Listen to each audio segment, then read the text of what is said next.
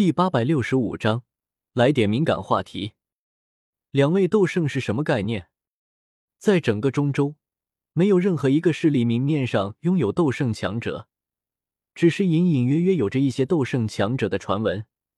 可这一次，大艾蒙却是明明白白的出现了两位斗圣强者，还击退了魂殿冰河谷的两位斗圣。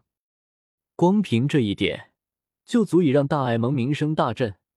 如今中州上关于大爱盟的传说是越来越玄乎，已经将大爱盟当作足以和魂殿并列的强大势力，令无数势力忌惮，令无数强者趋之若鹜。恐怕只需要放出风声去，就会有许多人、许多势力愿意主动加入大爱盟。反倒是丹塔依旧不显山不露水，在许多人看来。这个斗气大陆最庞大的炼药师组织已经落寞，不足以和魂殿大爱盟争雄。当然，这只是一些没见识的人的偏见。许多有识之士对丹塔这个传承万年的庞然大物依旧心怀敬畏，但一殿一塔一盟的话语却是真的在中州传开，而随之一起传开的，自然是那位无法绕过去的大爱盟主纳兰叶。有人说他年纪轻轻，不过二十余岁；有人说他风流倜傥，喜欢穿一袭青衫；有人说他天赋异禀，已经是六星斗宗；有人说他战力超群，那一日战绩最为强悍，先斩一位尊者，又拜一位天尊，精彩绝艳，整个中州年轻一辈无人能敌。有人说。就算是老一辈强者，也没人是他的对手，乃是当今中州斗圣之下第一人。无数的传说在中州流传，在无数斗者间口耳相传，或真或假，外人已经难以分清。但许多人都知道，中州又出现了一位年轻的天才妖孽，而且这位天才妖孽还手握一蒙权柄，乃是真正的一方霸主。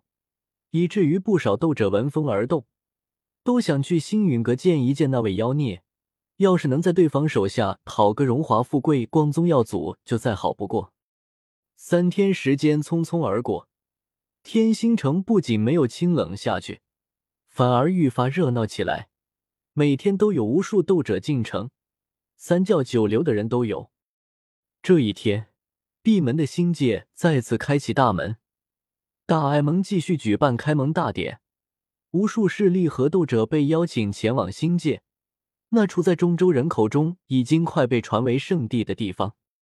丹塔一群人客栈中走出，往城外走去，路上撞见了万剑阁、黄泉阁的人。黄泉阁王晨看见那曹家妖女，顿时有些走不动路，凑了过去问好。也真是巧了，以前这两人从来没有打过交道。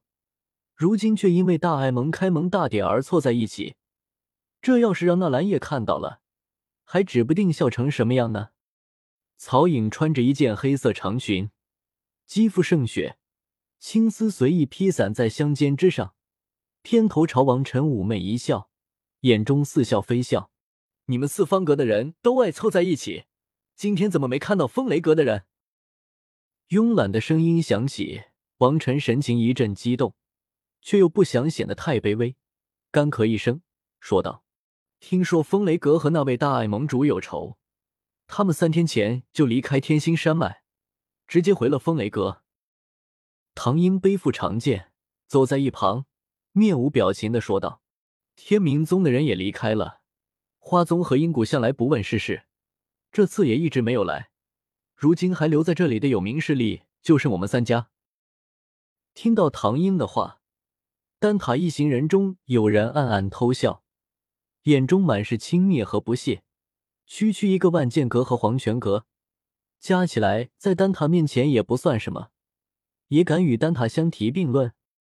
曹颖掩嘴笑道：“最近这几日，大爱盟一直有风声传出，要招揽中州众人一起抗击魂殿，不知道唐公子和王公子怎么看？”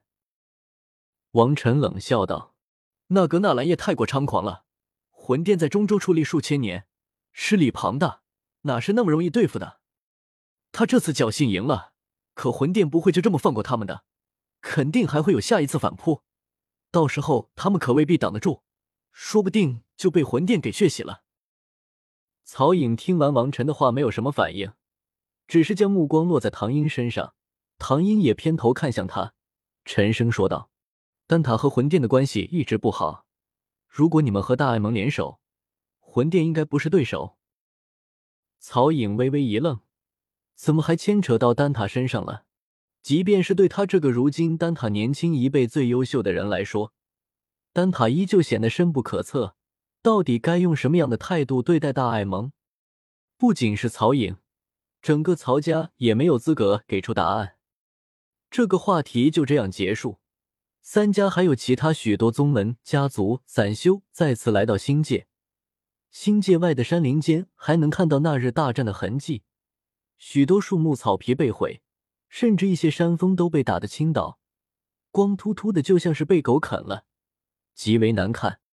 可星界内已经恢复秩序，一片祥和轻松的气氛。来客们被请入其中，然后便见风尊者、药尊者、唐震这三位大爱盟尊者亲自主持大典。在说了一些客套话后，风尊者宣布比赛开始。这些比赛各式各样，有武斗，有斗丹，也分各种等级，斗王和斗王比，斗皇和斗皇比。不会出现以大欺小的情况，而且不仅是来客们参加，大爱盟的人同样参加。这算是一场对大爱盟弟子的历练。比赛若是胜利，也会有一些奖品，还可以选择加入大爱盟。这让许多来客都极为兴奋。能加入大爱盟，这对很多生活在中州底层的斗者来说，简直是一道福音。从此以后，自己也有靠山了。再不用像以前那样活得卑微。这些比赛都是同时举行的，划分了各自的比赛场地，有大爱盟长老执事负责做裁判。